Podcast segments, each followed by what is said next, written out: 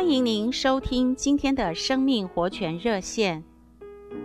亲爱的弟兄姊妹，今天我们要来看以弗所书五章十三节：一切事受了责备，就被光显明了，因为凡将事显明的，就是光。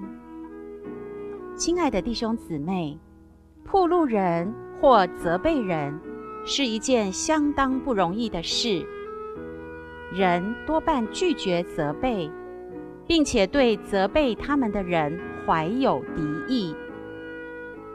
堕落的人性里有一种拒绝责备或铺路的元素，所以我们该尽可能不铺路或责备任何人。然而，有时责备是必须的。亲爱的弟兄姊妹，如果你被责备了，你会怎么办？找机会反击回去吗？不，这时候你只需要接受。哦，亲爱的弟兄姊妹，只要接受。你若这样做，就蒙福了。你会从沉睡中起来。基督就要光照你了，因为每一个责备都是基督的光照。所以，每当我们受责备的时候，我们当说：“主，为着你的光照，我敬拜你。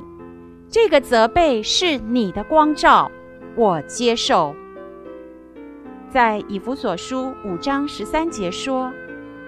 一切事受了责备，就被光显明了。因此，当我们接受责备，就是在光中行事为人。亲爱的弟兄姊妹，如果我们不愿受责备，我们就是在黑暗中行事为人；如果我们在光中行事为人，就能从任何责备中得着益处了。谢谢您的收听，我们明天再见。